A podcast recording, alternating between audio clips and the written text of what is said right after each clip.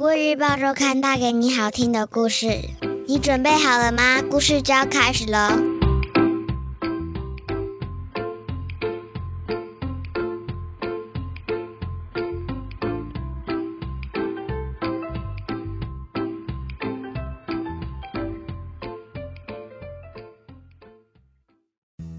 各位小朋友好，我是国语日报周刊的主编古文阿姨。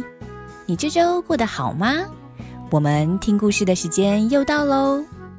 在说故事之前，想先问问大家，你有没有看过燕子，或有没有在住家屋檐下看过燕子筑巢呢？燕子最明显的特征就是尾巴像剪刀，它们的肚子白白的，背部黑黑的。看起来就像是穿着白衬衫和黑色长西装，模样十分帅气呢。今天的故事主角就是燕子，内容在描述一群可怜的燕子无家可归，连土地公都看不下去，站出来帮他们想办法。燕子最后找到家了吗？这篇故事叫做《燕子的窝》，作者是儿童文学作家林哲章。现在你准备好了吗？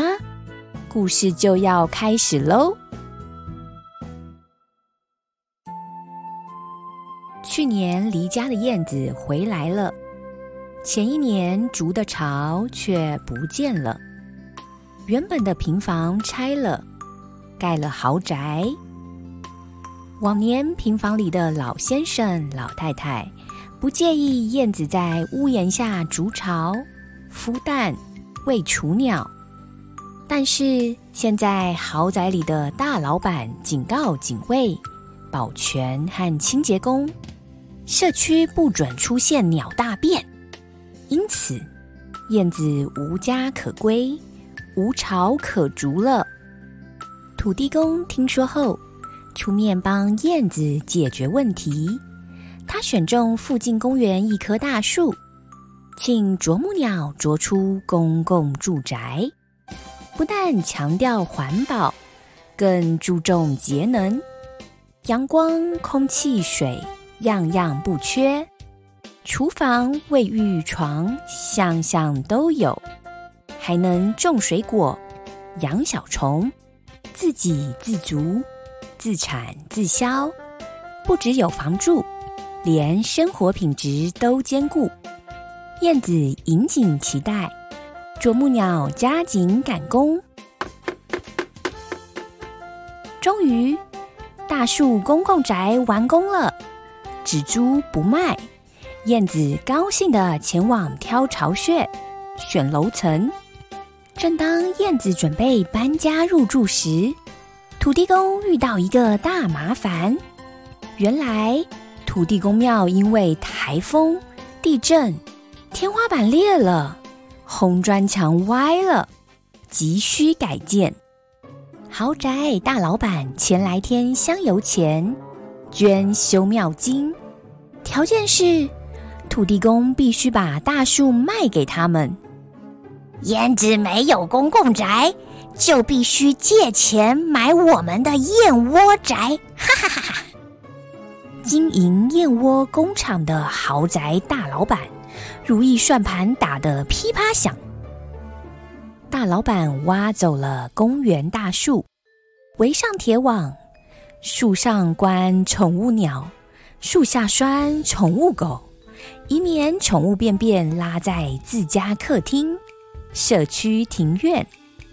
大老板在燕窝工厂用保特瓶盖了许多塑胶鸟巢，让燕子用血汗、口水分泌的燕窝分期付款。燕子虽然有塑胶制的屋子可以住，但是保暖防风的燕窝全部被抢走，雏鸟都生病，成鸟常感冒。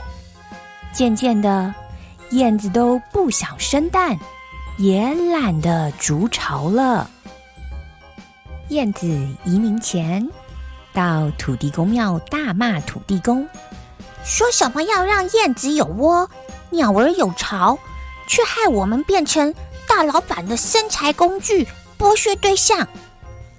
土地公老神在在安抚燕子：“别急，稍安勿躁，再等一下。”不久，出现一名白发苍苍。